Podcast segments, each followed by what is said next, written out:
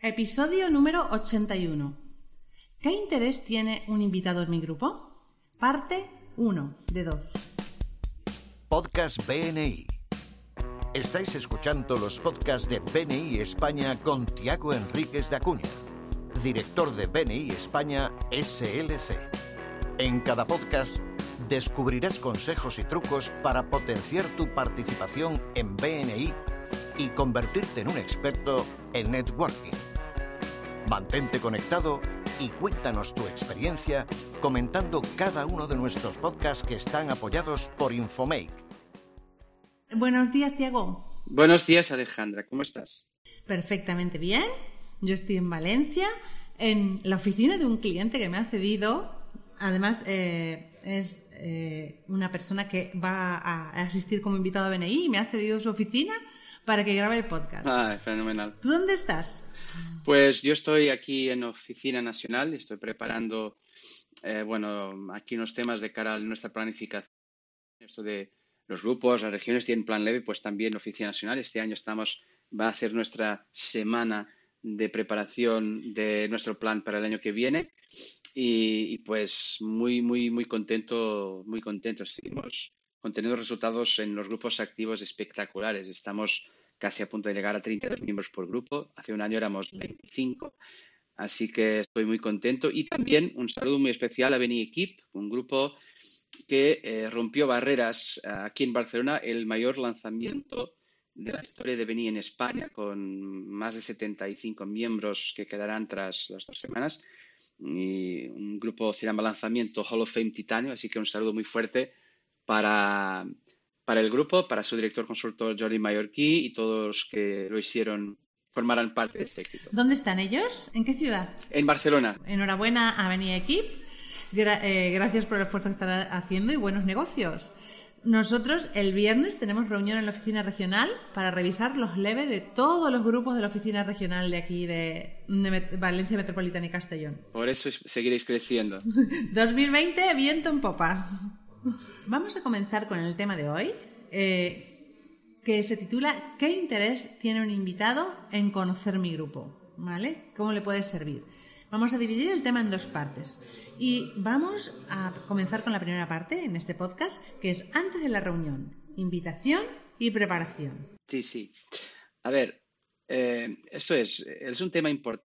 Yo preferí que lo repartiéramos en dos, en dos, eh, en dos semanas para que pudiéramos eh, pues, hablar mejor y explicárselo mejor.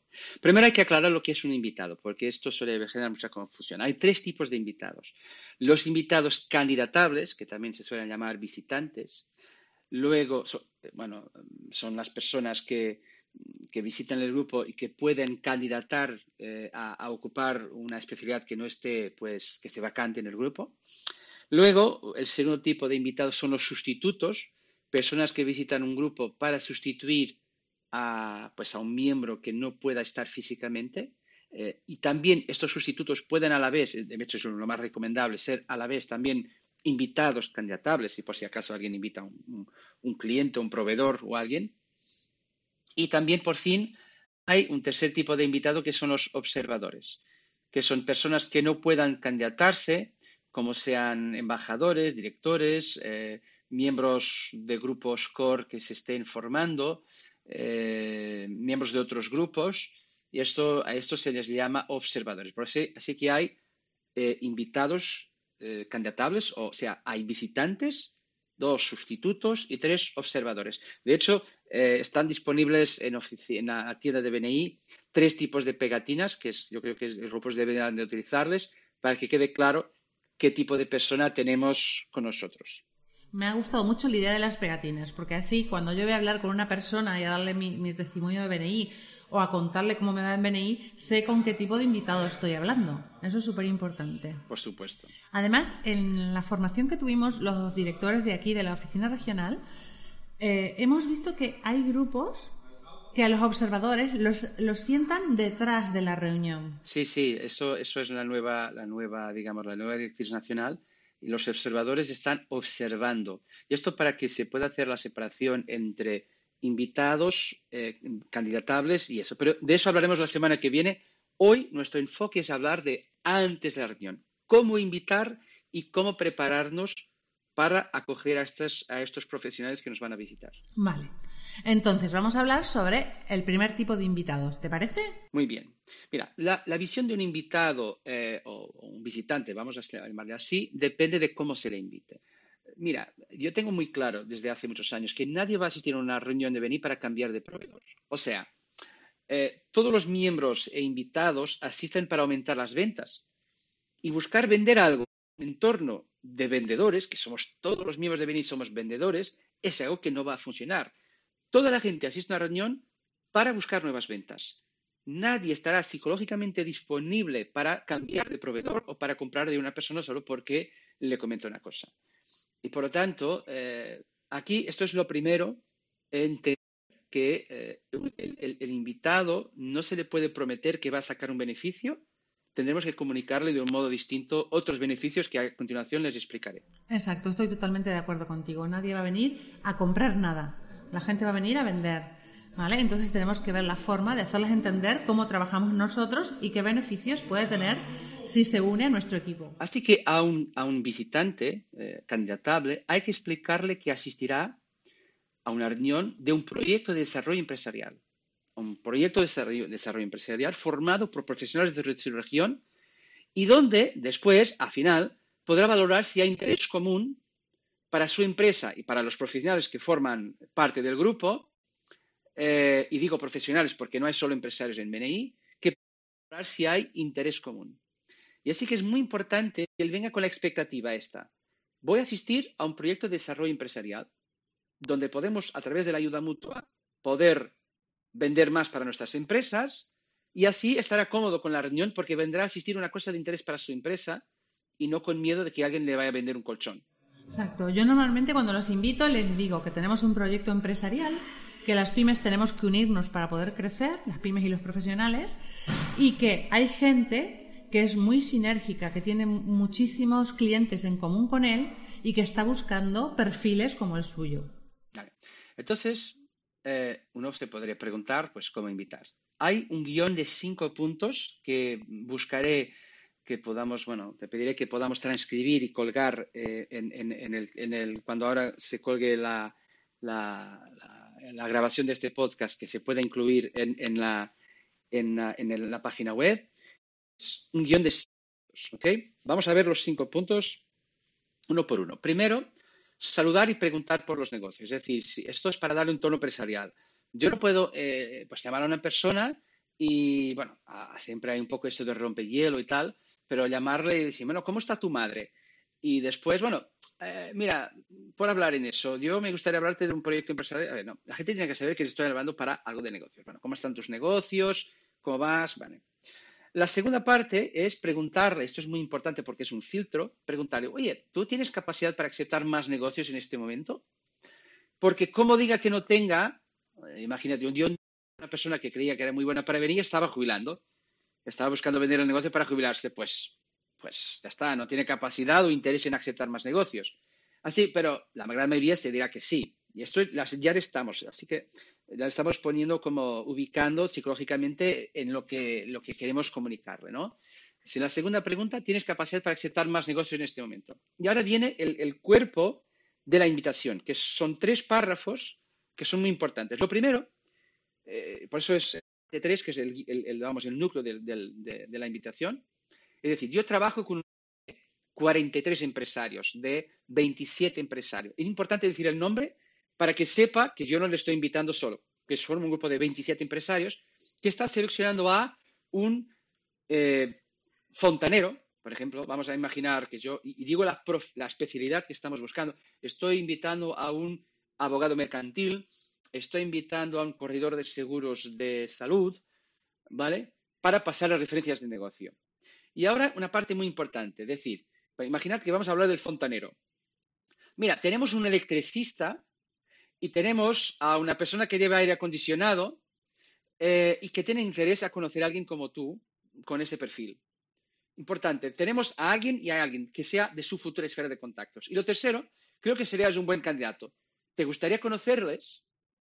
Mira, no hemos hablado aún en BNI, no hemos hablado aún de reunión semanal, Le hemos hablado de un montón de cosas que son, por supuesto, verdad, pero que no son lo más importante. Lo más importante es decir, hay un proyecto, proyecto empresarial y estamos buscando trabajar contigo.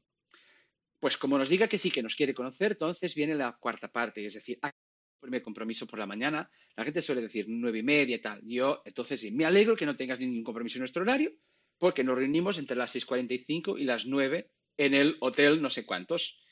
Y después le pedimos para que pueda facilitar su email y nos puede enviar los detalles. Esta parte de me alegro es como el quinto. Y esto es, es muy importante. Este guion, claro, cada uno puede ajustarle a su modo de hablar, eh, pero es importante seguir este orden para que al final la persona se quede con la sensación que va a conocer un proyecto empresarial. Pues yo creo que es muy importante tener un guion, porque entonces no sería mm, muy difícil invitar, porque si todos seguimos el mismo guion, todos tenemos el mismo mensaje, sería más fácil para todos. Hay un punto, ¿vale? Que te voy a, te voy a consultar.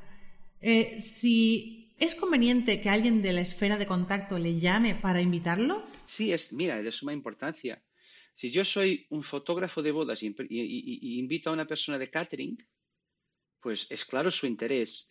Pero si yo le invito eh, a una persona, aunque vamos a imaginar el caso de que yo no soy pues de la empresa de la, de la, parte de eventos, soy, imagínate, abogado, ¿no? invito a una empresa de catering. Si yo le digo, mira, hay una persona que es fotógrafo de bodas y hay una, una wedding planner, que es la persona no sé cuántos, no sé qué, que tiene mucho interés en conocerte a ti. Es decir, de hablarle o referirle a algunos miembros, si los hay, claro, que formen parte de su futura esfera de contactos. Porque la persona, mira, si tú le dices a una empresa de catering que hay un fotógrafo de bodas, su interés es obvio. Si tú le dices a un asesor fiscal pues que hay una, yo qué sé, una empresa del OPD, el interés es claro. Si yo le digo a una agencia de comunicación eh, que existe, por ejemplo, un community manager o que existe, por ejemplo, una imprenta, resulta claro que hay clientes que se pueden compartir. Por eso es muy importante el núcleo este de referir, si los hay, pues es más fácil, referir dos o tres eh, especialistas de la esfera de que, la persona podrá seguir. No hace falta explicar lo que es una esfera porque esto es la información, eh, aún, aún, es, aún, es, muy, ¿no? Y, y eso es importante. Y, y, esto por un motivo. Mira, el programa de Beni tiene cosas que parecen, así a primera vista, incomunes. La hora, el principio de Givers Gain y que no se paguen comisiones, el orden del día fijo de 20 puntos, tantos cargos y cuántos coordinadores en el grupo, el hecho de que siempre estemos reconociendo, aplaudiendo que parecemos como una secta en algún momento, alguien que no lo, ¿eh? que no lo son. Después de entender, después de, aprender, pues sabemos que esto no lo son. Así que buscar explicar todas esas cosas fuera de lugar no va a generar eh, eh, cosas buenas, va a generar rechazo en aceptar ir y después en lo que pueda ser su experiencia. Si yo le digo, ven, porque vas a presentar tu empresa, vas a vender, va no sé qué, no sé qué, vendrá y, le parecerá que le estamos vendiendo humo y que él también podrá vender humo. Por eso es muy importante eh, que podamos seguir este guion y prepararle psicológicamente para que lo que va a haber un proyecto empresarial que puede ser interés mutuo para él y para las empresas que estén en el grupo. Exacto, no usar jerga BNI. Incluso muchas veces yo ni siquiera digo el nombre de BNI, yo le invito a un grupo colaborativo de empresarios. ¿Vale? Sí, sí.